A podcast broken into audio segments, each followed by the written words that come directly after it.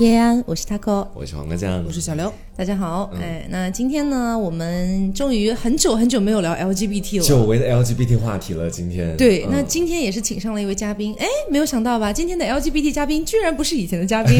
因为感觉每次我们 LGBT 嘉宾基本上都是张老都师、是那个老雀三雀样 啊，就是老慢三慢样。 就是我张老师确确并成老三样，是这样那今天呢，就是我们请上了一位嘉宾，这位嘉宾嗯呢，其实是我们上上期节目就是聊香水的那一期的 Gino，是对嗯，Hello，大家好，Gino，对，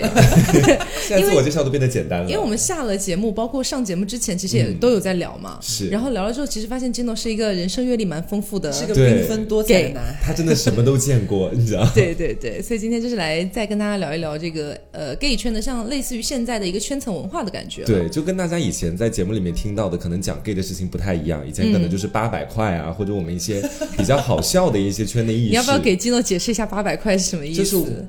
八百块的事情，不就是我们以前节目里面有一个嘉宾，然后当时他想去外面打炮，然后呢两个人就是打完了之后，那个人出去了，然后后来突然在那个交友软件上面，就两个人对接的软件上面，突然给他发说，呃，钱还没有给，大致是这个意思。他当时就想没有，他说的是我现在上来拿钱吗？啊，是这样吗？对嗯是嗯嗯他说我现在上来拿钱嘛，然后因为我们那个嘉宾当时根本就不知道这一次以为是打炮你情我愿，对，是要付费的，你知道吗？然后后来他就又看着对方好像还有其他的同伙，然后他一个人就是在北京那个相对来说比较孤单的地势单力方薄，对，所以最后还是把钱交了。对然后八百块就成为了我们的一个文化符号。然后我们今天这期就像刚刚说的嘛，可能就不单单是讲跟八百块相关的事情了。对这期就是因为我们的 Gino 是可以说在 gay 圈里面混的还蛮久。风生水起。对，是比我要资深很多的一个 gay 圈人士，所以今天就来聊聊跟 gay 圈相关的事情。嗯，所以先问一下，Gino 是什么时候进入 gay 圈这个群体的？嗯，应该是工作之后吧。因为你是上海人嘛，嗯所以其实我们能感觉到上海这个文化的大都市，是对，跟我们这种穷乡僻壤还是不太一样对，的。就是 LGBT 大杂烩，上海就是。 所以上海的 LGBT 会相对来说多一点，或者说他们会更开放一点吗？嗯，可能就是因为，呃，首先如果说聊到这个群体，可能会就聊到一些，比方说约啊什么，然嗯后会住在一起啊。然后一般性，如果说是外地到上海，他可能会自己有一个空间，因为他租房子。对，那所以这其实约起来还蛮方便的。方便阐述了便捷性。对，然后第二种的话就是，呃，如果说是上海本地的，然后他如果自己租房子住，就、就搬出来住了，嗯嗯其实这个也是还会蛮方便。然后第二个的话就是，嗯，因为人多嘛，人口多，所以说遇到的机会也会比较多一点。嗯，哦，所以综合来讲的话，其实上海真的是一个圣地耶，有点想嗯但去是。虽然这是题外话哦，嗯但是还是有很多的我们国家的一些人民群众会觉对得对上海人是略微有些排外的。嗯所以实际上到底有吗？深度就体验，站在假设只站在 LGBT 的群体来看的话，嗯这个这个怎么说啊？就是纯看脸吧，或者嗯对长得帅你就是哪里人都无所谓。对长长得帅，我可以认为你是 A B C 这种。哦对，如果长得不帅的话，就是啊，穷乡 僻壤。就是敬你一杯。 OK OK，哎，其实我我觉得每个地方的 gay 都是不太一样嗯的，一般是到北京稍微偏北方一些，就不说他们是相对来说比较豪放一些的，然后性格也比较直爽的。你给别人贴标签了。喽。然后我我只是一个固有印象，确实是这样，嗯哦哦哦但是我见过的大部分也确实是这样嘛，就叫北京大衣啊， 什么东西的。 嗯对，然后杭州这边呢，我也有点了解，因为我先前是听我去过的 gay bar 里面的那个老板跟我讲，在杭州不管是一还是零，就是都要互称一声姐妹，就是你叫一的话，你也得叫她叫姐姐，不能叫哥 哥。所以零要叫妹妹， 呃，零是妹妹，对，是这样子。什么？所以在上海那边的这种文化是那种怎么样黑化的吗？对，呃，就姐妹相称也会有，但是只是说零跟零之间的称称呼哦，所以你是一，啊，of course，因为我是觉得说，如果是叫一叫姐姐，不会有点怪吗？哎，我我去 gay bar 里面的时候，大家真的就是完完全全接受了这种叫法。然后里面的那个酒保五大三粗的一个光头，你知道，嗯，长得特别壮的，然后自称自己姐姐，就姐姐怎么样，姐姐怎么样。 你去那里是有一种魔幻感，所以你知道铁吧哎蹄吧是要哥哥弟弟叫吗？ 对对对对，不要吧，要完成性别导致过来。 OK，所嗯以呃，金诺之前在上节目之前也有跟我们来再聊一个问题，就是嗯他可能也是算是他的一个小困惑之类的，嗯，就是他因为本地上海人嘛，上海本地人，所以他可能不会有那么严重的一个住房压力啊嗯等等的东西。但是据他所说呢，上海好像是也也有蛮多可能从外地去上海就是工作的一些朋友，嗯，然后他们可能本来一开始是想寻找真爱，对但是找着找着过程中，迫于生活压力，可能还是会找一个本地的或者说是很有钱的这样的一但个。是自己又嗯没那么喜欢的，可能是。对，所以你你身边的这种情况很多吗？嗯，其实还蛮多的，就是嗯，最开始的时候也不算是困惑啦，就是可能就是产生一些共鸣吧，希望跟大家。呃，最开始的时候其实也是都是抱着就是那种找真爱去的。嗯，那以我自己为例，虽然我是上海的，那可能嗯并不是那种非富即贵的那种出身。呃，其实刚出道的时候也是会，呃，就刚出道的时候其实没有工作，然后再跟着所谓的就哥哥在那边一起。在这种场所里面玩啊什么，嗯，可能会有一些消费产生。那嗯，哥哥已经有工作能力了，那他他们就是会可能会请你啊什么的。嗯，那到后面的话，后期你就会发现说，嗯，其实有蛮多像我这样那个年纪的时候的那种角色，或者说是那种外地到上海来的，那嗯毕竟就是有住住房压力嘛，嗯那没有那么多的就是闲钱，然后拿出来去玩这样子，然后嗯，gay 跟 gay 之间也会产生一些攀比啊这种，嗯所以说，嗯，就是其实那种关系其实还蛮暴露在台面上的，就是那种攀比的关系还就感觉还是还蛮明显的。嗯，呃，不是说我一定要有一个装备拿出来跟你去做对比啊什么，只是说如果我没有的话，会被人家觉得怎么怎么样。嗯对，所以到后面的话，其实我觉得是一种就是自卑吧，就是觉得说别人有，但是我没有，好像就是这就是我找不到对象的原因。哎，所嗯以 gay 跟 gay 之间攀比，他们更多攀比的是什么东西啊？其实也不能算是攀比吧，就是那种，嗯长相方面也会有一定的比较，其实。嗯，长相的话，如果说是自己自己，如果如果说是型号一样，然后长相都差不多的话，其实也不会去太过在在乎这种，因为自自己只要有对对，只有另另外一半就、就可以了。嗯，对，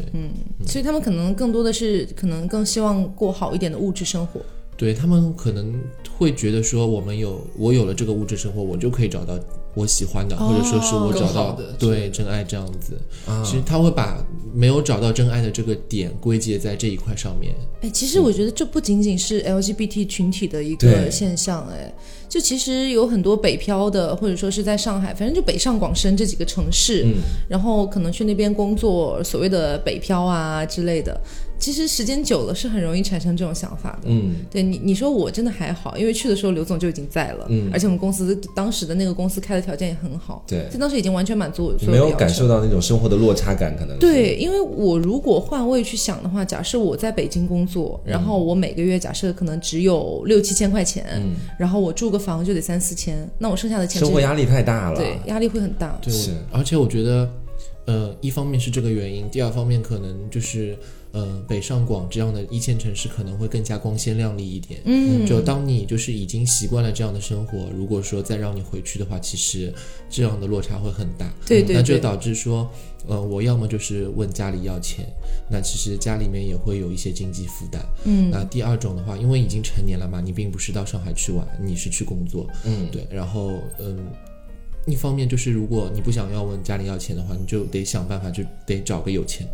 嗯，就就势势必就会这样子。是这好，其实从心理上来说是很正常的事而情，且不很单正常单会有是这种在想法 gay。的群体里面，其嗯实在任何群体里面都有这种情况。对啊，对啊，我因为我刚才就是想到说，如果我在北京是那样的一个生活状态的嗯话，条件稍微好一点的女生一定会有这种想法的。对对是，就像其实我们身边也有一些当时在北京的朋友，可能嗯不是北京本地人，然后后来也是选择了去嫁一个北京本地人这样的一个，有的，有对的，，嗯其实蛮多的。就因为我现在可能还是在一个大学的阶段，所以其实我对于未来之后到底去去了哪个地方嗯或者经历怎么样的生活，其实我是没有特别多的规划的。嗯，我目前的想法仅仅只是目前啊，可能会比较幼稚。我会觉得说，以后的时候可能会在大城市奋斗，但是我最后肯定还是四五十岁的时候，还是要回到老家那边的。我还是会想在那里安度晚年这个样子。可是现在一个很很致命的问题，嗯就是我在北京待了一年之后，我觉得非常致命的问题嗯就是我不想回去了。啊，就是就待了那么一段时间，就不太想回了。对，就是你接受了北京三里屯的那种感觉，嗯然后你可以跟着朋友一块儿去你觉得很很嗨的酒吧，是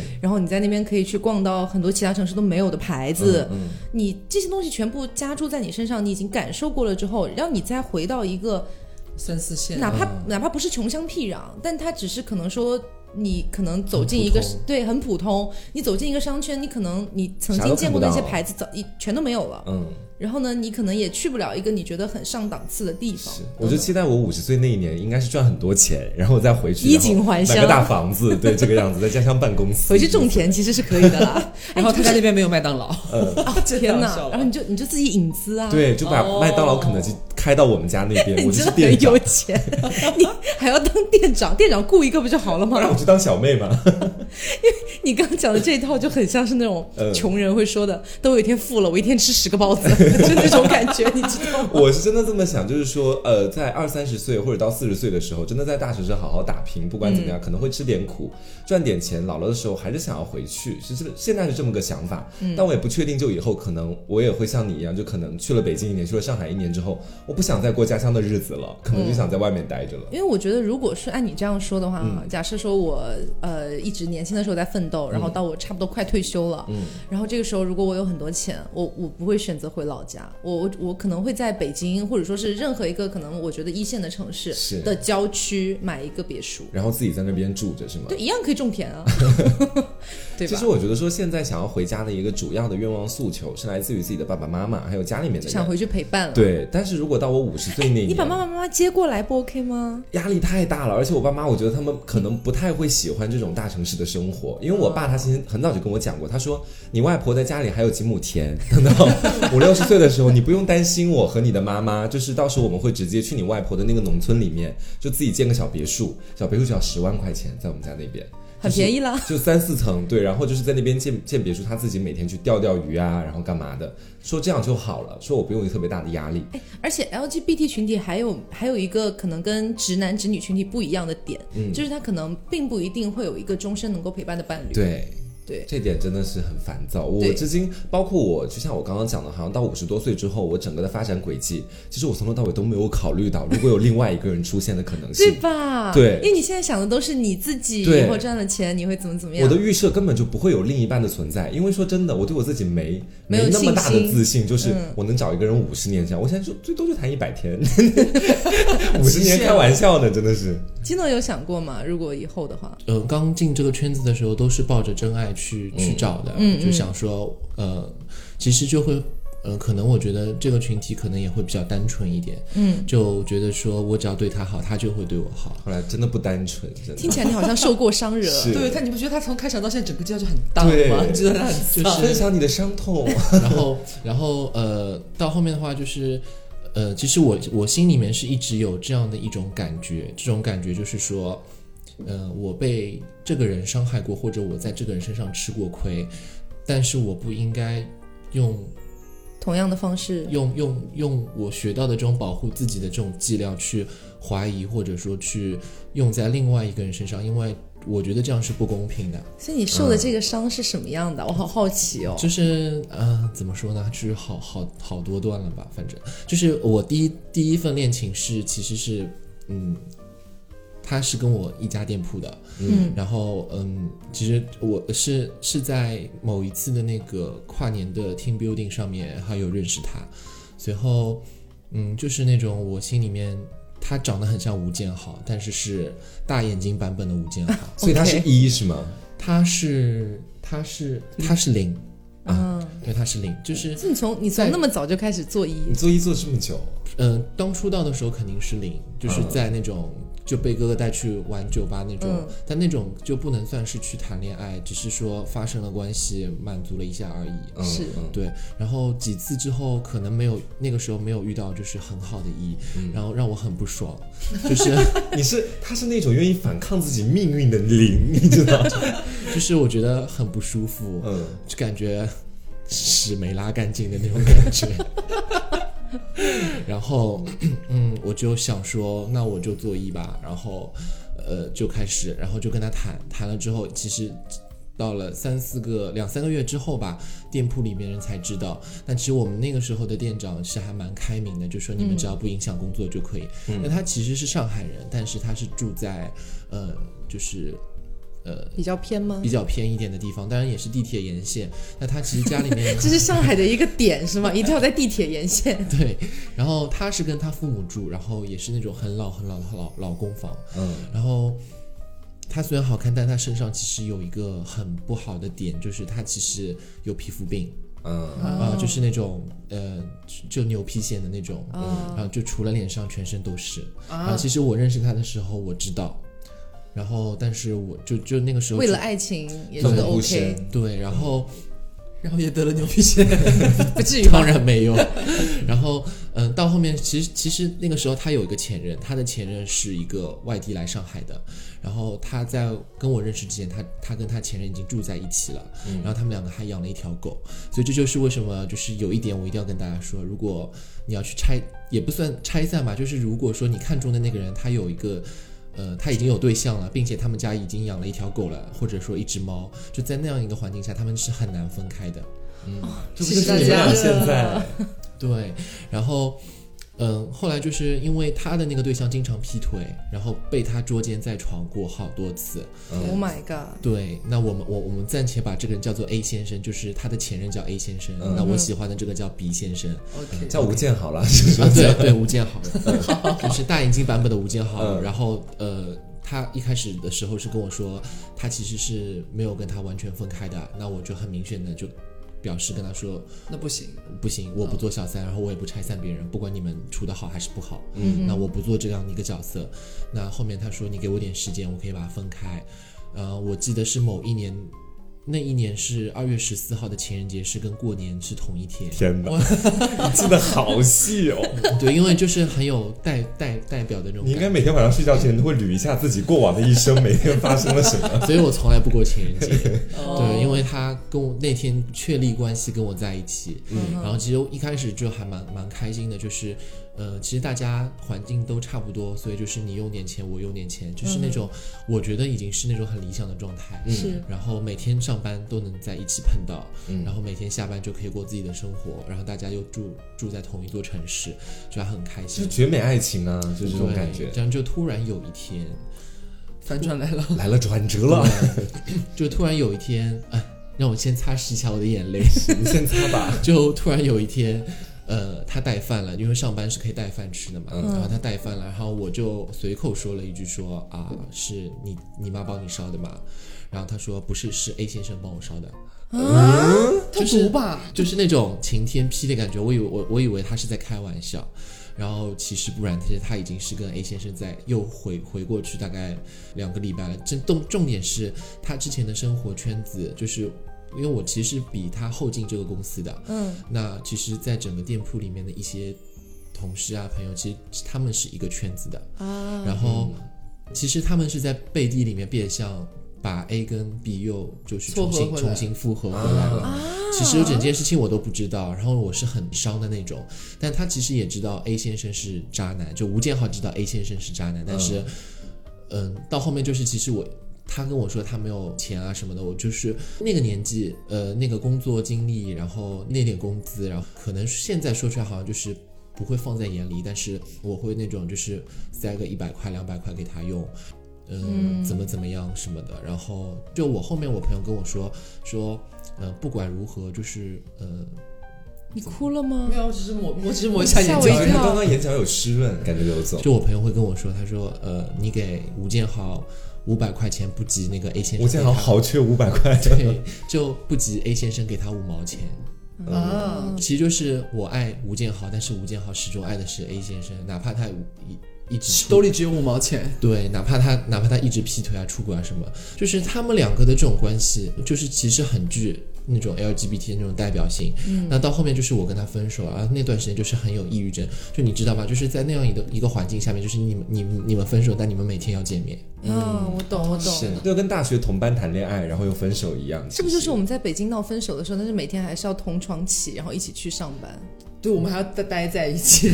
还要坐对面。对，然后。呃，其实那个时候呢，我的那家店铺，就不管是从人际关系也好，还是从那个呃提成上面来说，就是经济上面来说，其实都是很满意，而且离我家也很近，因为我家是住在上海南站那边，嗯，然后我的那家店铺是在徐徐徐家汇，其实坐地铁八分钟就到了，就非常的好方近哦就便。其实条件对你来说你很满意的。对对，然后后来就是因为想要去跟他分开，然后就主动去跟店长，呃，申请，而且也是延误了我的升职，然后主动跟店长申请说我要去调一家比较远的店铺，或者说是离开这这样子，因为因为其实呃。同一个品牌的店铺在隔了一条马路的港汇，就徐家汇会有两家店铺，嗯，但其实没有位置给我去。那呃，店长，其实那个时候的店长，我觉得其实我还蛮蛮蛮恨他的，因为虽然是说他说你们只要不不影响就是工作就好，但是其实是我影响了嘛，但、但不是我的原因嘛。那我跟他说我要调店，那他说他就给了我一家最远的，然后竞争压力最大的一家店铺，就是我后面一直留在后面的那个正大广场店。嗯，就是正大广场店是叉叉 L 店铺，就一个月要做几百万的生意，就大家都是很忙，而且又是旅游类型店铺，嗯，就你每天都要遇到各种各样的不同类型的。客人你都会遇到，嗯，其实就是很累，而且离我家又很远，等于说我上班要过一条黄浦江，这样子，我的天哪！对，然后，嗯，再后一次，在后面一次我知道他是因为说，别人跟我说他又劈腿了，然后我后面只跟他见过一次，那是 A 先生有劈腿了，不是不吗？不是吴建吴建豪豪建豪有劈劈腿腿哦，对，吴建豪就是个爱劈腿的蠢灵那。他跟 A 先生其实还蛮搭的，啊就两个人互相 活批该啊在一起啊，两个对，人。然后后面的故事剧情发展是说，徐家汇的那家店铺要大盘，然后我去支援，结果他也在，就盘点嘛。嗯，然后他跟我说啊，其实我跟 A 先生又分手啦。然后，但但、但那个时候我就没不有想再想回说，来吗？其实他是有那个意思，但是我果断拒绝他。其实那个时候我其实还蛮喜欢他的，但是理智告诉我不应该这样下去，因为真的是太蠢了。嗯，因为嗯，公司的这个圈子就是在我们那个公司其实没有秘密的。然后他他又跟我分享说啊，其实他现在已经跟一个住在宝山的一个做金融的一个人在一起了。然后那个人其实是就这个故事里面会有很多 LGDP 的然后其角角色出现 GDP 不不不 L L L L LGBT LGBT 对对对。然后那个做金融呢，其实是一个已经结婚了，然后他是行婚，然后嗯，我不知道他的老婆是不是拉拉，但是我知道他是 gay，嗯，对，然后是做金融的，然后这也就是说蛮有钱嘛。后来唯一的后面一次见面是说他打电话给我说他喝多了，然后是说那个做金融的那个老 gay，呃金融 gay，大闸蟹，大闸蟹外外号叫大闸蟹。嗯 OK 然后他说大闸蟹，呃，就是在会所里面，然后玩鸭子，然后也把哎妈他呀也也把他带在旁边，然后他就啊很不开心。然后呢，好乱只。是只那个玩鸭子只是说那种陪酒啊、聊天啊那种，嗯不是说那种愉悦的那种，但也也会那种搂搂抱抱什么，他就不开心嘛。嗯，然后他就跟那个大闸蟹说我要回去，然后大闸蟹说那你先回去吧。然后就就那种，其实对他也蛮伤哦的。其实然也后是玩玩的感觉。对，然后他那天晚上就大概两点多钟吧，就打我电话说啊，你你在哪里？然后我喝多他完了。全是把你当备胎啊。对，就是备胎，就是一直备胎。养着，是不是拿出来用一用？对，然后我还是去找他了，然后。这个是最后一次我跟他发生关系，就是他把我带到了他家里面。他说我现在来找你，然后我说我在家。他说我现在就打车过来找你。他就他说如果你不来管我的话，我就马路上被车撞死啊什么的。其实就是还蛮好蛮极端忧哦！是伤还的蛮灵极端的，嗯对。然后他就把我带回去，然后最后结束了之后就，就我就再也没有去跟他联系过。是那次是，就是用了就是拉黑的这个功能，就是其实最后结束的时候，其实还蛮奇怪的。那最后他他现在还是和那个 A 先生在一起，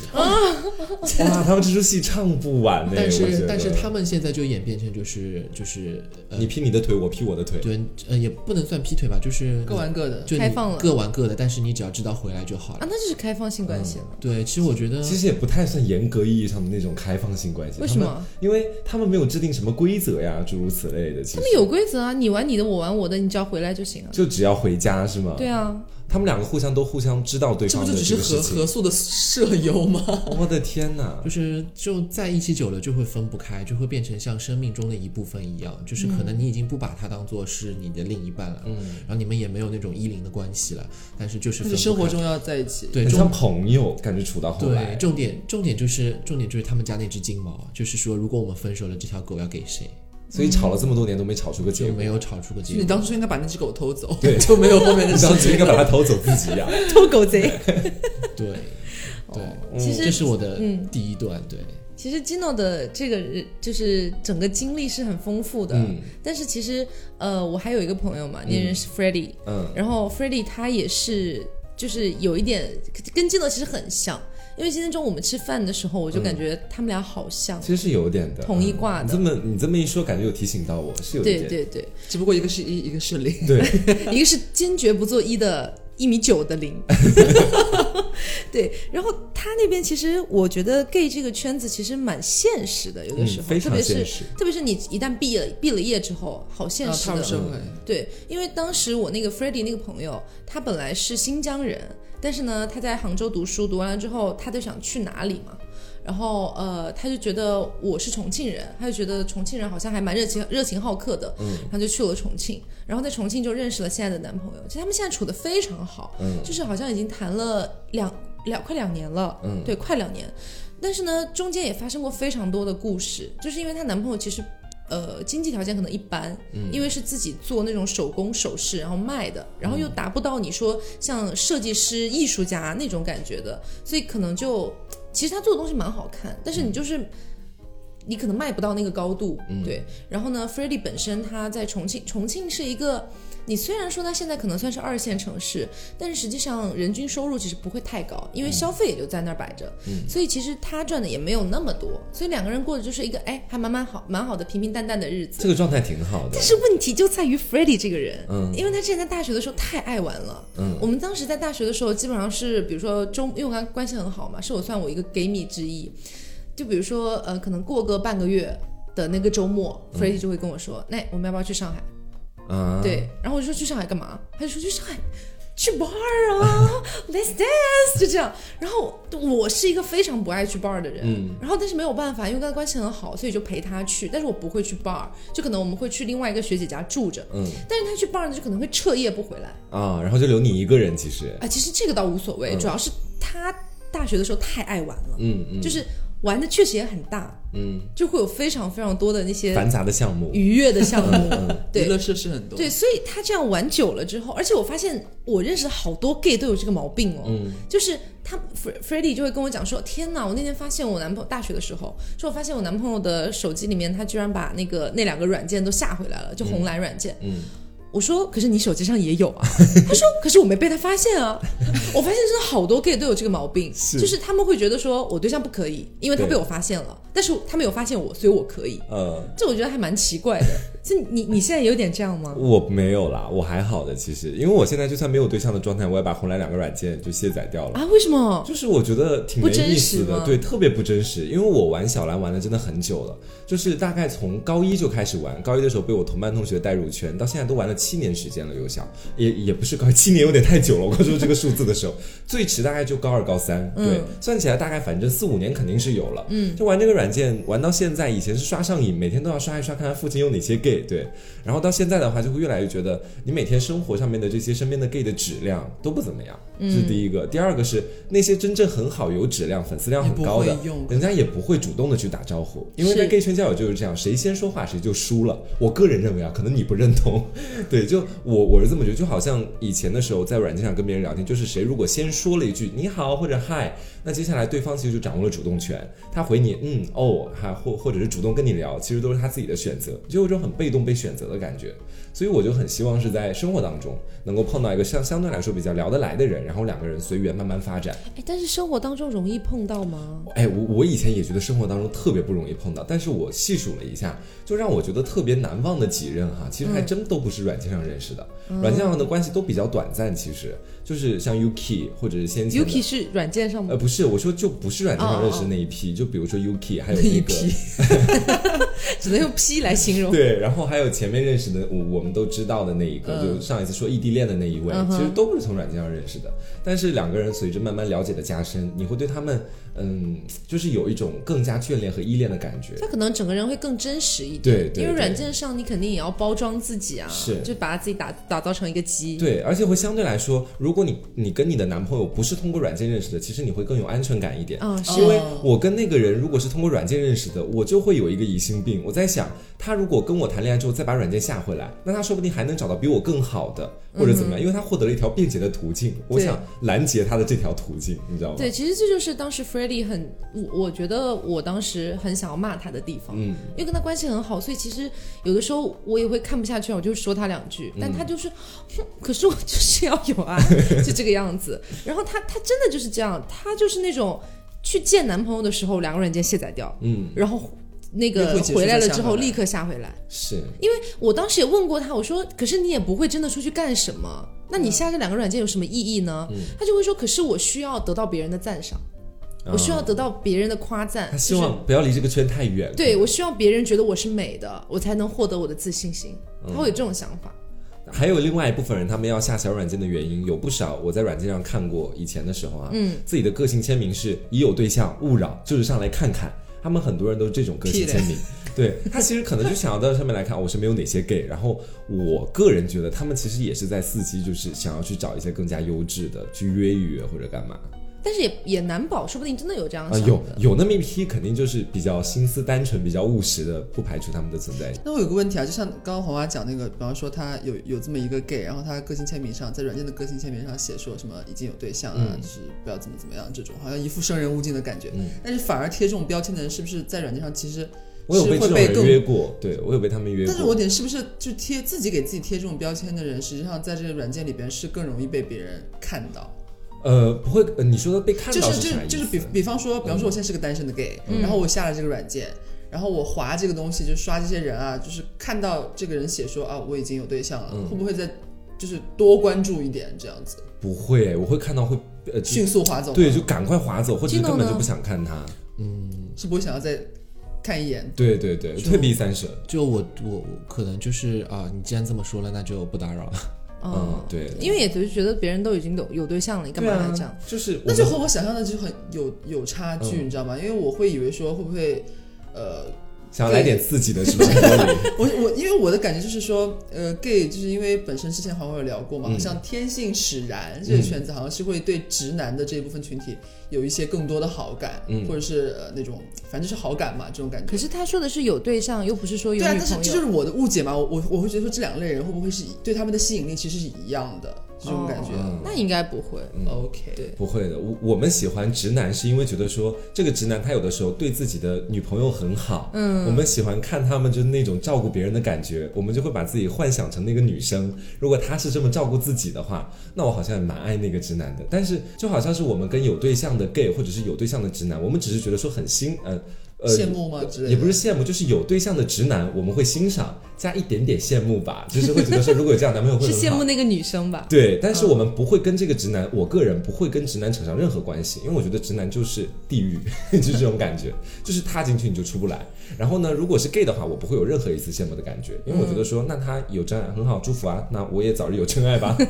所以 Gino 现在是做一的状态，嗯你还会就是想要，就是直男还能吸引你吗？在作揖当中有一段很奇怪的阶段，嗯，然后我不知道就是大家会不会在座没有一， 你平步直叙。听众听众，就是呃，就那个时候是做零觉得痛，然后不舒服，然后那个然后想做揖，但是那段时间就是其实还蛮就是没有办法，也不知道要怎么做吧，这一不个。是就是生理上没有办法去让我能做揖达到 OK，达到那那 K，段、那哦那那段时间，就是呃，没有，就时间也不是很长，然后也没有那样的，就是可以可可以，就是像蘑菇立起来这样子。啊，嗯，对，然后其实那个时候还蛮困惑的，所以说那个时候跟就是男男朋友这样子，如果找到男朋友或者说是呃去约炮啊这种的话，可能只是见个面，然后吃个饭，然后觉得如果对方对我有意思的话，就问一下要不要去开个房间这样。但是开房间也就仅此，就是搂搂抱抱、亲亲弄弄这样子，啊，但也没有就是进入嗯不负身距体离啊这样子。你真的跟 Freddie 一模一样哎、菲利也是这样吗他？是这样啊，我就会问他，就他可能没有对象，或者说是有对象的时候，他可能就会出去，然后跟某某某某某某吃饭了，嗯然后回来之后，第二天我就会问他，你们昨天晚上开心吗？他说有什么开心的啊、大家就搂搂抱抱就睡觉啦。我说那你出去的意义是什么呢？嗯，他就是觉得说，那就是可能是弥弥补一种情感的空缺之类的这是种感哎觉，这个我是非常可以理解的，因为我也干过类似的事情。嗯哼，就是说，我觉得有的时候我们做领导， 就是可能是真的没有那么爱被就是插入这种感觉的。其实它是不舒服，于我而言是很痛的。再加上我又没有体验过他们所说的玄乎其玄的那种前列腺的诸如此类的巴拉巴拉。嗯所以说我个人的话，我是有对于男性的喜欢和渴求，但是我又不想进入到最后一步，所以说我可能只是想要约一个男生出来，让他抱抱我，或者我们搂搂亲亲这个样子，来暂缓一下我急切的生理需求。哎，所以在座其实是一个零跟一个从零变一的对一位男生进化。完全体，但其实你你有没有发现他们两个都是这种想法有？一点像的。对，所以其实就是后从后面的这件事情嗯。 ，gay 不一定都很渴望吧？ 嗯，我如果在他进入之前，我会非常渴望，就好几次都是这个样子，就是我以为我可以去承受住，我可以去 get 到那种可以爽的享感受觉，对。但是当他一开始之后，我整个人就会说出去， 就这种感觉，就完全不行。我觉得这是对身体的凌虐，就完全不像是一场愉快的约会，一场愉快的嗯跟性相关的事情。就是嗯，最早的时候其实会心里面有那种感觉，是说，嗯，我很喜欢你，嗯然后我愿意为你做一切事情，然后我可以让你这句进化，话真的很久没有听到过，就 就是又不是讲给你的。对，然后我可以为你做一切事情，然后我可以让你进入我的身体，然后包括去玩一些情趣的东西。嗯，那最开始的时候啊，我觉得说，哪怕我们不知道彼此的名字啊，哪怕我们只是第一次见面，然后经过这次之后，你会不会更加珍惜我这样子？那我觉得我已经付出了那么多，其实你是爽的，其实我我并没有爽到。嗯，对，然后。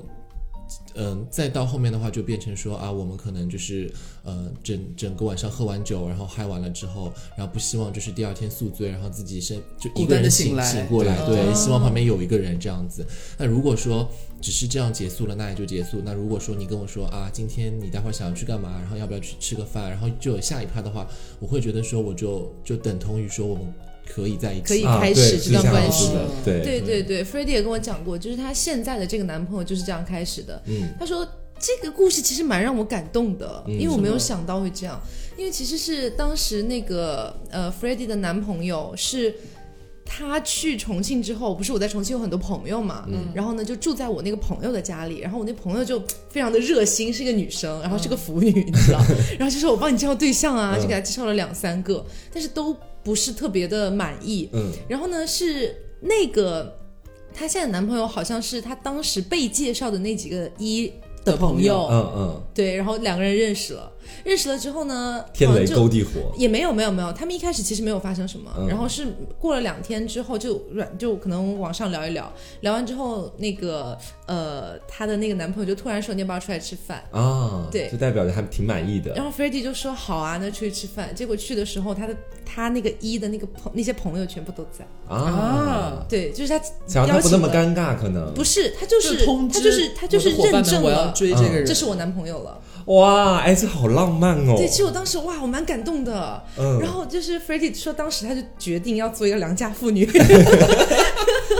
就是可能以前玩太久，然后一直是一直心其实收不回来。但是你一旦遇到一个这样的人，你可能就瞬间你就没有对办法再出去干嘛但了。这种也很少，你知道这种是真的是稀世珍宝，是因为他刚刚有讲到过嘛，就是他说零可能有的时候会想说，我愿意为你做零，我付出这么多，嗯我希望你也可以对我稍微好一些，可能会有这样的想法。嗯，但是我真的经过我的实际的体验，我发现很多一并不是这么想的都。是狼心狗肺是吧？呃白眼狼也也不到狼心狗肺的地步，但是他们可能会觉得说问题不出在自己。就比如说，我先前可能在节目里面跟大家讲过，就是有一个非常长时间的啊一个嗯屁友，当时的时候、嗯嗯嗯就一个半小时的时间，然后我是真的受不了，你知道吗？我我到后面我整个在就是说你赶快吧，我真的不行了。然后这件事情其实我跟他是想要有长线发展的渴求的，嗯所以当时我们后期我是一个直言不讳的人，我就跟他讲，我说你时间太长了，我以为我我我说我昨晚都有点累了，一个半小时，一般大家一个小时就差不多了，我就是表达我的苦衷，一个但是小时其实已经很久嗯了。对，然后顺便的同时呢，我要跟他讲，我昨晚为你付出了一个半小时哦，这样子。嗯，然后他说是你的问题，就直接跟我这么讲。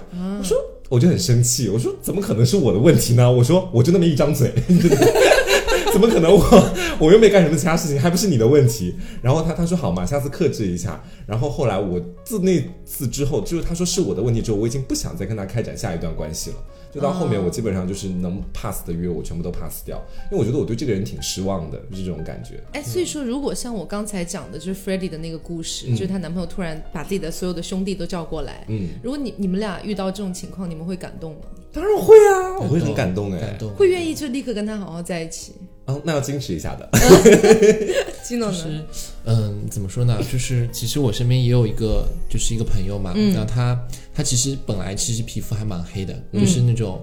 嗯，广州、广东那边其实本来天生皮肤就黑，那其实他其实一直是想要让自己白一点。那他有就是长期的一个所谓的皮友吧，然后他是一个空少，然后经常会飞来飞去。那飞到他那边的话就，就就跟就他来发生一下吧关系、关系这样。对，那到后面就是演变成是那种说，哎，我走了，嗯，说那路上小心，就这样很快的就告告别结结束。嗯对，然后后来有一天，那个那个空少也没有跟他说什么，就是我喜欢皮肤白的或者皮肤黑的。那后面变成说我那个朋友想说要去钓一些就是老外这样子，想要就美黑嘛，然后他就花了蛮多的钱去睡棺材啊什么，就照照身体什，么叫睡棺材？就美黑了，就是美哦美黑就是你你在一个躺在一个那个日光灯的照，哦啊对，然后会有个 OK，OK 盖子盖下来，对，然后他就去美黑，然后花了蛮多钱，然后他就突然有一天就跟那个空少说，就说我美黑了，你觉得怎么样？但是就是还没有最终那个状态嘛，然后突然空少跟他来了句，就平时都不怎么去去说话的，嗯，是很制式的那种这样去沟通，然后突然那个空少来了句，他说我喜欢白的，就是。然后我那个朋友，其实他一开始跟我讲了这句话的时候，我其实并没有觉得很伤心或者怎么怎么样。然后我朋友跟我讲说，我立即当下就把他骂了一顿，然后把他就删了。然后后来我觉得的确是这样，因为，嗯、我之前想要怎么怎么样的时候，你并并没有跟我提出什么样的要求。现在我去做一个举动，让我自己变得更好看，你现在反倒来管我了，要是去吗要求我怎么怎么样，但是你并没有为我付出那么多。嗯。那其实其实就是还蛮有点不公平。对、嗯对可是也是他自己问的呀， 就不要问就好了呀。对，你内心还是有敏感的成对分对在对，的。他可能就比是较感敏觉感。你把我当就是工具的那种。嗯嗯，OK，而且我还有一个问题哦，嗯就是我们今天问的可能更多是针对在一二线城市的 LGBT 群体嗯嘛。其实我个人觉得，在一二线跟三四线的差距还是很大的。嗯对这个是差距并不一定指的是什么经济啊，或者是住房环境之类的、嗯啊，环境是有的，但是那种感觉就好像是你在一二线城市，你好像。被迫的，或者说是你半主动半主动的，你好像就更想去融入那个圈子，哎，是这样子的，其实对吧嗯，我就有这种感觉，就因为我家乡那边其实是三四嗯十八线， 但是三四线加个十几线吧，就是一个小县城。其实、嗯我在老家那边的时候，以前哈，在我刚开始高中下软件的时候，嗯，我在软件上左刷刷右刷刷，然后附近的刷完了，刷最近的，就最近他们刚刚刷新的人，然嗯后再刷很远很远的。后来呢，到高三的时候都刷都被我刷遍了，然后我就开始切换自己的定位，就定你已到经其对他这地个小方。镇了如指掌。对，就是谁是 gay，然后他改了什么昵称，我全部都知道，你知道吗 OK 然后就后来会开始切换地方去看周边的人，然后以以至于说当时其实你们可以看出来，我在小县城，在三四线，我其实我的社交欲望还是很强烈的，因为我想要找到一个人可以陪我。然后后来我就到杭州来了，杭州一二线嘛，然后在这边也会每天左刷刷右刷刷，然后但是现在的话就是到杭州上大学之后，交友欲望变得没那么强烈，但是依旧还是会每天习惯性的刷，直到我从杭州就是待了一段时间回到家乡之后，我突然开始不刷了任何了。就是非常奇妙的一种感觉。就在杭州待完之后，你回到家乡三四线的那个城市，OK，你打开你的小蓝，往上面看了一眼，你突然觉得这个质量嗯质量的滑坡有点过于严重。因为以前高中的时候觉得说三四十岁的男人也可以，他爱我就行，是的 真的这么觉得。因为你每天看的都是三十多岁、四十多岁，你觉得说好像 gay 就应该三十多岁、四十多岁在自啊，己我身懂边你的。意思。对，因为你没有看看到过十几二十岁的，我们算是性觉醒比较早的那一批人。其实、身边很多 gay 可能在小县城还没觉醒呢，所以说当时的时候，在外面看了很多青春靓丽，尤其是到我们这种传媒院校啊，我们学校这个嗯 gay gay 都吧，也 算是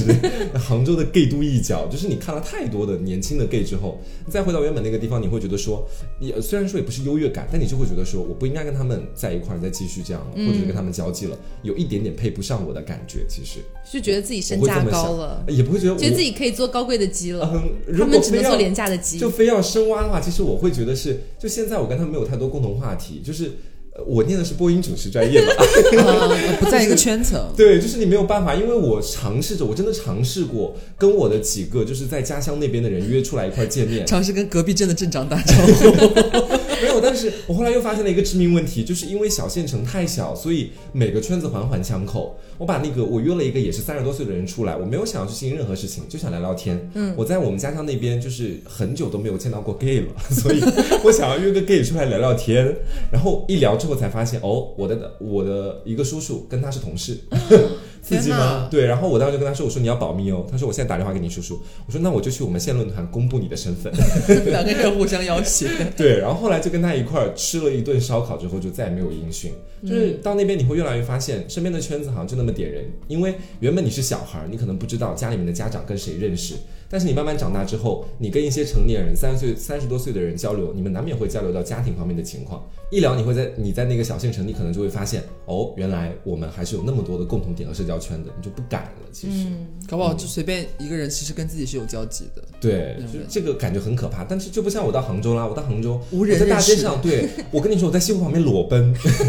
都不我会说有，黄瓜酱 裸奔，但是也不会特别快的传到我的学校里，其实。啊，是是，对？吧？就是大城市，它大就大在这个好处，就是你可以随时认到很多跟你目前社交圈没有太多关系的人。哎，我的想法还不太一样，因为虽然我其实大部分的我人生中百分之九十九的时间都是在一二线城市，嗯，但是我也有老家嘛，所以其实我是回过老家，嗯，然后呃，如果拿老家跟我日常生活的城市来比较的话，还是有很大的差距的，嗯，就比如说呃，不管你是北京、上海、重庆、成都这些城市，其实都是 LGBT 可能会略多一些，嗯，就特别是重庆、成都，我老我家乡的地方，哦那零都，真的是 gay 都，然后 les 都，就你你真的是十步两对儿 gay 一对儿 les，真的太多了。嗯，他可能没有这么夸张了，就反正就非常多。所以你在那个路上走着，不管你是在成都的春熙路、北京的三里屯儿，还是在重庆的嗯解放碑嗯呃，呃，我不是解放碑，北城天 街之类的地方，你都会看到有非常多的 LGBT 走走在一起，而且他们一定是穿的蛮好看的，嗯，而且一定是那种就是反正你会觉得是一道亮丽的风景线嗯潮。，会有一种这种感觉在里面。但是你反过来说，其实有的时候我也挺羡慕那种在小县城或者说是三四线城市也能够勇敢的在一起的一对儿情侣。嗯为什么呢？其实我我记得我很早很早期的节目，我有讲过一个故事，就我外公干的一件我觉得 令我咬牙切齿的事情，就是当时呃我们有一个。算是邻乡里乡亲那种吧，嗯然后他们办寿宴，就是爷爷办寿宴，女儿呢就带着自己的女朋友，呃，不是不是女儿，孙女儿，嗯就带着自己的女朋友回去了参加。哦但是他但他那女朋友是非常铁 T 的铁 T，就是你 就基本藏也上藏不住对，。不是你基本上一眼不会看出来是个女的，嗯，而且特别是像那种农村的地区，他们也不会有这个概念，嗯说一个女孩子打扮成这样，他们就默认是个男的，啊对对，他们就默认是个男的。嗯但是我外公干了一件什么事儿呢？你知道我外公有多扯吗？嗯因为当时他们那两对儿，就是呃那一对儿 les 回去的时候，其实。全家也都还蛮欢迎的、啊嗯嗯然后可能人家也是想进一步慢慢接触，看能不能改变家里的想法等等的，嗯嗯有这些期许。结果外公那个时候呢，他就跟人家那个过寿的那个爷爷说：“你看不出来他没有喉结吗？”啊，那直接揭穿哎，对我当时听说这个事是我妈跟我讲的，我觉得哇，怎么会这样？那件事情爆发了，整个就，所以你知道乡里乡亲传的很快的，嗯那个小小的地方，整个那个村子全都知道了。嗯然后那个爷爷也觉得脸上无光，然后就反正就是各种不让他自己孙女回来啊，嗯然后说你要是不改好，我就怎么怎么样。嗯但是我听说后来他们俩还是选择在一起了。嗯，这种所以爱其情实还蛮伟大的。你有的时候你怎么说呢？你可能会觉得说啊，我在一二线城市待久了，嗯我瞧不上你们，也不是也不能说瞧不上，就觉得我可能跟你没有聊共不同来话了，题，对，真的是聊嗯聊来。来。嗯但是你有的时候你反过去想想，他们是很朴实的爱情哎。对，他们其实没，反而没有那么多金钱啊、或者利益啊、嗯嗯等等的东西所捆绑。对他们真的就是因为我喜欢你，所以愿意跟你在一起，是这是一段美好的爱情范本，其其实是很令人羡慕嗯的。就唯一的反派是他的外 公，对，我就是我外公为什么要这样？而且而且，就像刚才基诺讲的，嗯就是可能会有很多的 LGBT 的群体，他们在一二线城市打拼的过程当中，嗯慢慢的有点迷失掉自己一开始想要寻求真爱的这种想法，嗯然后开始想要去我要不要找一个有钱的、有点权利的，我好像能少奋斗很久，而且我日子能过得不要那么苦。嗯但是你反过来想一想。如果你真的只是因为这个去选择跟这个人在一起，那你其实所有的关于爱情的初衷全都被你抹杀了。对，就等于你是完完全全是非常有强烈的一种无关于爱情的目的性的去谈一段恋爱，嗯，它可能本身就跟爱情无关，这样子的关系其实有的时候，可我我个人啊，我不想把它判定为就是如果你真的对他一点都不喜欢，但是因为他很有钱，你跟他在一起，我觉得你们俩不算谈恋爱，说真的，嗯，我个人的定义啊，那你们可以有不一样的定义，是，所嗯以其实呃，虽然我不是北上广的人，嗯然后基诺是本地人嘛，嗯我的意思是，如果外地人，外地人，然后在这样这么大的一个城市，然后这么这么发达的城市打拼了已经有一段时间了，嗯然后其实可能没有太好的起色，可能没有太好的起色，可能就是过着日正常的生活，你也不是本地人，嗯你也在那边没有亲人，没有没有房子，没有什么的。我觉得是不是可以考虑一下离开这个地方？啊，对，这就是为什么当就最近大家都在贩卖的这个概念，就是逃离北上广。嗯，嗯对，，就是因为我本身就不是本地人，我在这里压力就非常大，嗯然后我还会被这些经济压力所迫，我还会去思考这些东西，然后甚至连我的爱情都变质了。嗯，其实我觉得有时候这个问题就是，就好像是假如我一直在我们家十八线的小城市生活，没有上大学，在本地上完了就是我的所有的学业之后，嗯，我就留在本地。我现在想想，说不定我也会跟本地的人展开一段美好的爱情。嗯但有的时候人可能就是这样吧，就你还输是就人往输在高处嗯走，对你输就输在你去见了更好的东西了，就输就输在这个点。你看到那么多更好的东西之后，你再回到家那个落差 不感甘了。不是大部分人可以受得了的。然后嗯还有另外一个点是，你当时出去的时候信心满怀，全家人可能是因为你考上了一个还不错的学校，哦，看到我们家孙子孙女、儿子女儿在外面会有很大的成就，然后你不敢去了，回去了然。后你回去了，这个时候你可能就会面对的是父母当然不会跟你讲啦、但是你能感觉到他们的失望，所以当时在对家里的时候也不会有特别好的情况，我觉得可能很多人是这么想的，嗯，所以就一直就算过得不怎么样，也依然在北上广待着这，种可能也是他们他自己本身就会对自己心理上有这种压力，他觉得自己回去的话就是我输了，就是对我没有、我没有混出息这样子，我回去就是一个失败者的标签，只要我踏回家那一刻。嗯对，不过说真的，我包括到现在这点，我想的还蛮开的，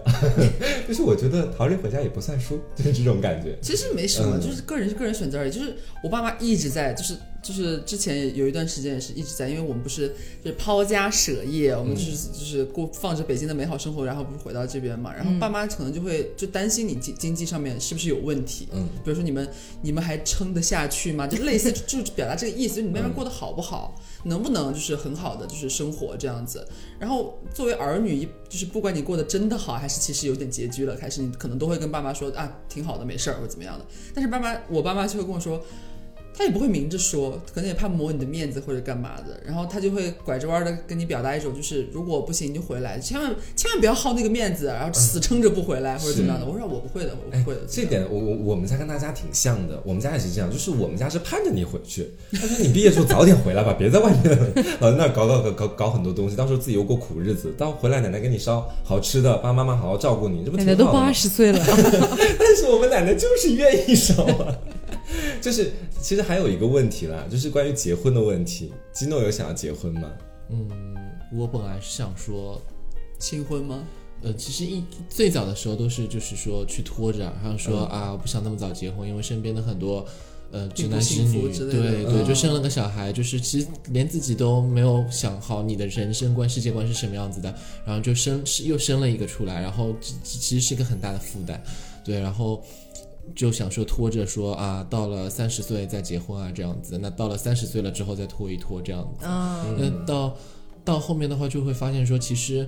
拖不下去了。也不是说拖不下来，就是说爸妈其实有的时候明显那个节奏、那个频率会比以前加快，多，有的时候可能一年说个一次，有的时候之前是一年说个一次啊，会前期会试探性说，哎，有女朋友了吗？怎么怎么样？那到后面的话就说，哎，你什么时候那个怎么怎么怎么然样后？周边有没有合适的人啊？对对，然后更多的一个感慨是说啊，身边的老人其实越来越多的就是离开了，嗯，然后呃，表哥表姐，然后堂哥堂姐这种，其实有很多就是小孩也已经出来了，就是我其实本来是家族里面最小的一个小孩，那、其实就都会发现，就是家族聚会的话，其实就是大家就是比较容易以以话题什么都找导到你这边来。对，然后慢慢到后面会发现哥哥姐姐自己也有小孩了，然后带到家族聚会里面去，其实是自己是还蛮失落的。嗯啊，对，就是那看到自己侄那些侄子侄女啊什么的，然后嗯、呃因为就是哥哥姐姐自己都有小孩了，那就是外外婆啊，然后奶奶什么都会就都都嗯会很开问，心啊也。对，都会问说啊，那你什么时候轮到你啊什么的，嗯，然后，嗯、慢慢的就随着就是啊奶奶走了之后啊，然后就发现呃，就是啊有的时候就是外婆也会问啊，然后就会想说，嗯、我什么时候结婚，然后什么时候就是其实莫名其妙多了一份就是责任的那种感觉，其实这个是很很不公平的一种事情，嗯，对。所以其实你心底里是并不愿意去，比如说跟一个侄女去结婚，嗯，我觉得侄女不太可能，可能就是新婚，对，如果说是呃拉拉的话，可能会去行婚，因为我身边就有这样的例子。嗯嗯、我之前的一个同事，然后他就是呃拉拉跟 gay，、然后真的就是男才女貌。嗯无缘拉拉运。拉拉遇见 gay，其实我们有一个听众，就是、对我就不说人家名字了，但是这位听众是已经马几乎是马上要醒婚了，啊跟我们另外一个听众，啊， 对，一个 gay 和一个铁 T 那个 gay 是一吗？是零啊，啊，好的，再见。 就是已经马上就要行婚了，嗯然后已经家长都已经见过了，双方哇好像好像是说铁 T 的妈妈稍微有一点点不满， 我就心想你不满什么？都已经这么大了，这也是你带回来了，又不满意也是你，是吗？。对之类的，反正就他们可能已经快了。嗯，那其实我先前我跟磊磊聊过这个问题，你我想跟磊磊行没婚？有，磊磊他主动提出来的。他说，现在我妈就是催我，催的也很紧。他说，要不呃才然刚对他说还没毕但是他业妈妈现在已经给他安排相亲了，对已经安对，排他两妈妈三真的场了很早，他从上大一开始就跟我们讲，他妈妈已经在给他相亲了。。对。嗯就是什么他们那边的兵哥哥呀，或者说是他们那边的，就是这，而且还是同一个那个就是民族的，嗯，对，对，然磊后磊就是少数民族嘛，嗯是，然后他们少数民族，他妈妈是希望说只能跟就是本民族的人在一块儿结婚这个样子。对然后当时他就跟我聊嘛，主动跟我讲起，他说黄瓜，要是我二十八岁的时候，如果我妈妈催的特别紧，到时候要不要我们两个就是行婚吧？我说你等一下，我说我不应该跟拉拉行婚吗？我跟侄女行婚。我说这会有点人恐帮我怖。骗婚吧？ 对，他说到时候如果传，我说如果传到我们大，因为我跟他一个班的，那时候大学的同学都说黄瓜跟跟磊磊结婚了， 然后所有人应该都很疯狂，你知道吗？然后，然后我跟你们我的婚礼就是一场闹剧。对我当时我就跟他讲了原话，我说那到时候把 taco 啊，还有我们现在指导老师请过来，所我有就在人。下面为你们尖叫啊！对，就全场都在演戏，然后我们还在演，就说哦，你知道，就黄瓜跟磊磊，哦，我大学的时候就特别好，我跟你说当时，然后大学就在一起了，就准备当时跟我爸妈这么讲，然后我们俩到后面细化到什么程度，就是因为他家是新疆，然后我我家是安徽，我们决定就是在婚前的时候，我们会先把婚前财产公证，什么巴拉巴拉是都都做好。你有然后什么婚前财产？说不定到时候会有呢，就是他也是二十八岁嘛。好然后到时候等到我们结婚的时候，就除了那一纸婚约之外，我们没有任何其他的关系。然后，然后呢，就是等到他找到真爱之后，我们也商量好了，到时候就再离再离婚对吗我们三个人一块儿去民政局，我们这边刚离完，他再跟那边那个男的领证， 就是，然后我一个人出去这个样子。所以不存在孩子的问题。啊，不存在，怎么会跟他生孩子呢？这不可能。结了婚之后就不由你了，家里边就又要催什么时候要小孩了。对那我们就进就哦，这个我们也想好了，我想 到了，就当时我们会都跟家长说是不自孕己的不育问题，对，我说是我的那个就是呃呃，不能说那个啊精子活词性了不高对对对，就他刚说那个词，就是我的活性不高。然后呢，我让磊磊跟他爸爸妈妈说，说他不孕不育，就 都说是自己的问题。然后磊磊满口称是，他说好办法就这样，为其实呃，刚才黄瓜说的其实也是他们的一个小小的想法畅想啦畅嗯想啦，但实际上你要真的去行婚的话，难免还是没有会遇那到么孩子的简单问题的。对 对，因为家里必然会催啊，都会觉得是你已经结婚了，怎么一直不生小孩？对，但是其实我本人以前我有跟他哥聊过，就是我非常抗拒你想跟我行婚？ 没有，就是我非常抗拒行婚这个事情。为什么因为我觉得，我以前跟你讲过，就是我觉得说两个人一旦开始了婚姻关系之后，我们在婚姻之前所想象的婚姻绝对要简单一些的。那到婚姻之后，两个家族之间开始有了一些沟通和来往啊，你你们两个虽然没什么关系，但两个家族总得见面吧？嗯，两个家族你来我往之间各种各样的关系，包括你们俩后来有了自己的爱的人和喜欢的人之后，各种各样的问题会慢慢的一个一个走过来。其实我当时，所以我不想行婚，但现在呢，我又改变想法了。我觉得说行婚这件事情，就好像是现在你必须要绕过去的一个阻碍，你必须要给家里一个交代。我个人是这么觉嗯得，就你不能老把这事情拖着。因为刚刚基诺讲的话，其实我深有同感。就是我虽然现在还没到他那个年龄段，但是不可否认，等我到他那个年龄段的时候，我家里面人可能只会比他们家更猛烈一些，嗯所以我需要去给他们一个答复。需要有一个交代的。 对，其实我有的时候想想都很害怕，因为虽然说我的家庭就是元素跟你们可能不太一样，嗯就其实我家里面没有人管我结不结婚，或者跟男的跟女的在一起，nobody cares、嗯，然后我也跟我妈出柜了，所以其实一切都无所谓。但是唯一的一个致命的问题是我外公外婆，啊，你想一想，外公外婆现在也才六十多岁，嗯在他就们的算人生还很长，，对，就对算再过十年，他们也才七十多。嗯。他们如果还健康的活着的话，他们肯定会问你怎么还不结婚，都已经是三十多哎这了。压力很大哎，其实我就我不知道该怎么办。我现在就是每次想到这个问题，我就当鸵鸟，我就、嗯我就假装假装没有这个问题。是，就到时候如果是家里面的妈妈，因为现在已经知道了嘛，对外公的妈妈，那其实到时候你可以跟妈妈一块儿演一出戏，干嘛？来骗他们啊，就是演骗外演一公场外婆婚、礼吗？呃也不是婚礼，就两个人就说，也不能说婚礼办过了就没请你们，不能讲这种 话，奇怪吧？ 对，这很难办哎，其实，对，所以其实我觉得很多程度上这个问题还蛮大的，嗯因为特别是像呃一二线城市的 LGBT 的话，他可能会更加的想要能够过自己的生活。嗯，对，因为你你说可能三四线，因为跟家里面的那个关系太强了，嗯跟家里的关系太强，因为你可能不是自己出去打拼什么的，你可能每天出去上班回来就在家，嗯所以你跟家里面的那个关系太强了，强到就是你爸妈如果真的催你的话，你可能很难招架得住。对，对，所以一旦很难招架得住，可能就会催生出很多骗婚的。嗯，对，所以这个就是很尴尬的地方。你确实这大家都谁都知道骗婚不好，对这是一件不好的事情，没有错。可是他他们没有办法，他们能怎么办呢？对，我不我不是为他们不洗嗯不为白，骗婚洗白，骗对婚就是一件很渣的事，不是为他们洗白，他们确实是这件事是一个很不好的事情。可是一定程度上，他们也是真的没有办法了。嗯，就是在面对没有办法的时候，有的人可能会选择跟家里抗争，但是你不能让所有人都有那些抗争的人的勇气。那有一部分人，他们可能就是会做一件比较大的错事，就是骗婚。嗯，但是我们不是讲骗婚是一件正确的事，我们只是讲每一个决定的背后它也都是有它的原因因的。对我们只是在讲原因而已。对，所以我有的时候想到，天哪，我再可能再过个十年，外公外婆催我怎么办？我想不到怎么办，因为我之前哈、就是跟大家聊这些话题的时候，嗯可能大家就会说，哎呀，那没办法，他家里催得紧嘛，妈妈就赶快给他安排相亲就结婚啦、嗯之类之类的。我都会觉得干嘛要听家里的话、 啊？家里是能把你怎么嗯样吗？现在就会改观的，但是你知道现在，我就觉得我没有办法面对外公外婆那个表情，嗯，那你就把大仙带回去啊，然后隔年我再把大仙带 回奇去，怪哎了。然后那时我觉得我们候大仙其其实实早就已经结对，婚我们了其。实真的可以互惠互利，就是我们身边这个小圈子，就刚好大家就是 LGBT 也比较多，啊，就我觉得不能我们俩都带大仙，不然要带回去过年的话，对啊你，怎而么办且你知道，因为我们 LGBT 过多，你可以比如说第一年你带我回去，第二年的时候，为了让就是你的外公知道，就这段感情是在不断变化的，你再带张老师回去，你说跟我分手 了，你就说就是证明你的感情一直都是很稳我外定公可能会的。说张老师也太胖了吧。然后第三年再把我带回去，你说我们复合了，准备 结婚。这个太瘦了，那你到底要怎么样了？啊所嗯以其实。呃，虽然我们今天讨论的可能更多是关于一二线的 LGBT 他们生活的一个窘状，就是他们的一个困境吧。嗯是，但是一定程度上，不仅仅是三呃，不仅仅是一二线，其实整个 LGBT 都在一个困境里面。是，目前但来其说，实还有一个一二线的原因，就是可能插个题外话、哦，嗯嗯就是刚刚的时候，我突然有想到，其实部分一二线城市对 LGBT 是有红利的。我前两天看到一条新闻，哎、嗯说南京那边他们就是说现在恢复了 LGBT 群体的合法的监护权。这个合法监护权就是说，比如说你在重病的时候，嗯，人们以前签字不都是得直系亲属嘛，嗯，你们去那个当地的民政局还是哪个部门办理了这个东西之后，你的 LGBT 伴侣将会通过什么特定监护人或者什么其他的一嗯种身份，他也是可以这个签身这份个字对他可以签这个字啊，我现在嗯前段时间也看到，虽然不是一二线，但是是宁夏。啊，宁夏好这边好像是宁夏哦，我其实记忆不是特别确定，如果说错了不要怪我。就是在那个地方，好像是说他们出出了一个新的政策，嗯就是你朋友跟朋友之间，你可以以朋友的关系结婚，嗯，然后呢，就是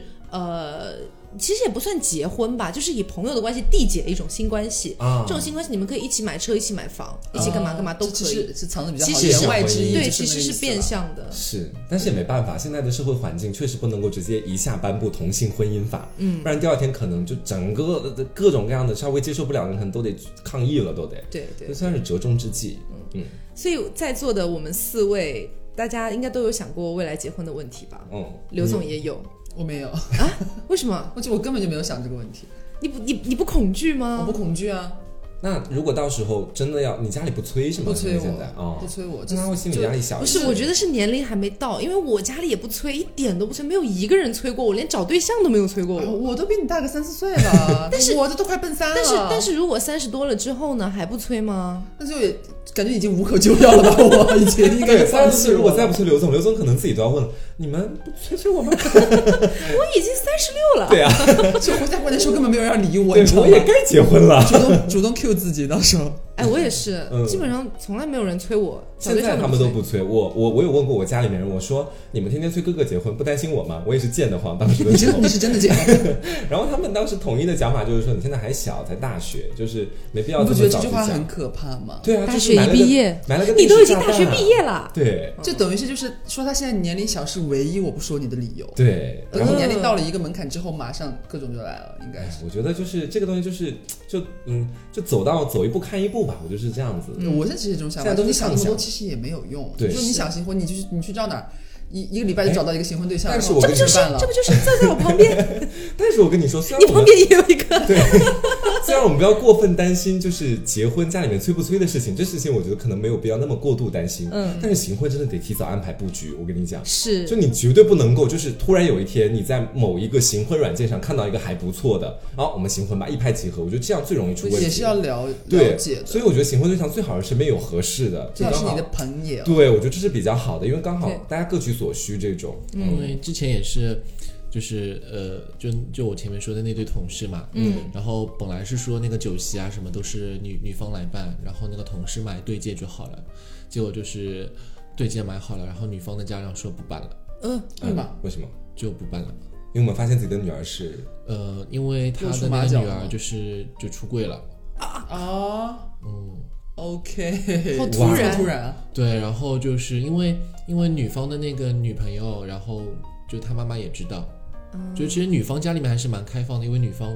的妈妈后来找了是找了一个就是北欧那边的老外结的婚，然后其实还蛮开放的，对，然后就突然就是结婚前面就出轨，然后我就很就觉得很可怜的那个那个那个就是男主角，就是在朋友圈里面就就去。就说有没有人收那个卡，就就卡地亚的那个对接，说有没有人收，就觉得所以那个男生是不知道自己的女朋友是，他们是行婚，哦，行就婚他们俩互相知道，但是戒指啊什么都买好了，是吗？对对嗯对，就好很可怜。所以这个东西还是得提前布局。嗯，真的也不觉哈。嗯就我们今天就是商量一下吧， 要怎么介绍？到时候，哎、我跟你说，我装直男真的还挺像的，嗯，我在不用家里装会我就经是常装直直女男。哦，对，你是啦，屁都有这样的功能，其实。是但是刘总是，嗯刘总的家里面戴是个假发嘛，也可以，也可以，嗯。无好语了。干哦！就是我在刚努力在想他戴假发什么样子，我见过他长发啊，嗯，就很怪了， 我我怎么觉觉得还，好啦。对，嗯。让我说什 么呢？他女朋友都说很都说还好，我也不能说什么了嘛。 好啦，嗯所以今天就是刚好金诺也在，所以跟大家一块儿聊一聊。我们更倾向于聊的是，就可能是一二线城市的 LGBT 他们嗯现在的一个生活状态，然后包括可能对于未来的一个想法。嗯对，虽然呃，其实行婚啦，或者说是受压迫等等的这些命题，可能算是比较老生常谈的，对于 LGBT 的。嗯，但是今天我我们更多的想要探讨的是，你可能在一二线城市这样一个就是有点像物欲横流的这样的一个大都市里面，你会嗯面临到的更多的一些问题。压力和选择。对对嗯对，所以这个我觉嗯，我觉得还是蛮值得思考的。嗯，就是也是说，因为我身边因为年纪比我长很多的这些，可能说我们称他为就是像长辈一样的吧，嗯就也是这样的给。那他们其实经历了很多，然后就是就是有成功的，有失败的那种。我不能算失败吧，就是可能每个人的最后的结局可能不太一样。那最后就是其实以前困扰的时候都会去问抛这样的问题去问他们，那其实也是也是觉得说啊。他们会给到一些忠告，就是说，呃，不要干嘛要干嘛，就你你你遇到，就可能人家对我说的忠告，可能是说你不要再去花这种浪费感情在别人身上，因为我是那种我喜欢我喜欢的，嗯对，很多人是觉得我找一个喜欢我的就可以了，嗯对，那他就会劝我说啊，其实你条件也不差什么的，然后你可以找一个就是别人对你很好，但是你觉得就稍微还可以的，就这样吧，哪怕你们只是在一起六个月，就是开心就好。嗯，那然后就是如果你们就出去跟在外面看到一些。就比较好看的那些，那可能他是那种可能以金钱放在第一位的，但是你们对上眼了，那如果你们能在一起就是愉快的几天，那就反正满足彼此就可以了，嗯就也不要去那种公开一嗯就副看破红尘的那种嗯感觉。就就不需要就是抱着那种就是我想要为你付出更多，或者我们要不要改变现在这样的现状、哎这样的规则去在一起，这样不需要这样。是真的，这个这个话虽然听着大家可能会觉得说，在传统的异性恋的观念里面，可能不太会讲这些，嗯，就是什么，嗯，就是比较有有钱或者是看喜欢有钱的就玩几天这样子，大部分不赞同。但是这个在 gay 圈里面算是对入行规则哎，对真是我发现 gay 圈真的是这样。是很容易被受伤害的朋友们，是就真的是是不要轻易有很付出规则真心，嗯就是感觉我就 gay 圈有一个明显的铁律，什么就是你在谈一段关系的时候，你真的不要去预设你们会谈多久，嗯就是能有几天快乐日子过过几 天。哇，听起天来哪，好卑微哦。但是这大家就都是这样吗？这个这个我们也不想这样，但问题就是说，你在一段一段的感情和一段一段的小软件建立起来的线下面基或者恋爱之后，你自己会学会慢慢的保护自己，因为谁都不想要去说我们能快乐几天就就几天这种比较悲伤的话。那慢慢的你发现说，你不能老去想说原来我们只能快乐几天这种问题，你会一直难过。那我们就可能也要积极的去面对一下生活，我们就可能会想，那就在当时那几天开心一点就挺洒好脱一的。点啊。对，也是在开导自己。对我是觉得说，如果就是小软件上、小蓝、小红上面遇到了，就是你也不要就不要去装了吧。如果大家都觉得合适的话，你想跟我怎么样就怎么样，嗯你不要就是那种玩套路啊，或者说如果你觉得我们不 OK，那你也就跟我说出来。嗯，我觉得都是没有什么问题，就是没有那么多时间去浪费了。大家都是苦命人，对。因为我感觉 gay 圈好像真的是这样，我认识的几乎几乎是所有 gay 都没有跟我讲到说我我曾经希望跟哪个跟我不也不是说曾曾经吧，就他们的点可能是在于，或者说我曾经希望可以跟这个人走很久， 嗯但我其实发现不行。嗯，然后他们的更多的点就倾向在于说。我也不奢望跟未来的哪个人可以走到几年或者十几年、二十年，我就觉得我过好现在就 OK 了。对，其实可以看出我的转变，就是先前大二的时候会打电话跟他跟我讲，我找到真爱了，对，四十八小时找到真爱，当时真的觉得能过很久很久，就那是真的还蛮喜欢的。后来那段失败，然后到之后不断的经历各种感情生活之后，就像现在，就如现在今天这期开头所说的，我不再奢望那么多东西了，就是过好现在吧。嗯嗯，对，所以我觉得呃拉圈好像不太是这样吧。嗯，是真的不太，而且本身也没有这么的。就我觉得悲观是不管是类圈还是呃 les 圈还是 gay 圈，其实多少都有一点悲观的情绪在里边的，嗯这是肯定的。但只是感觉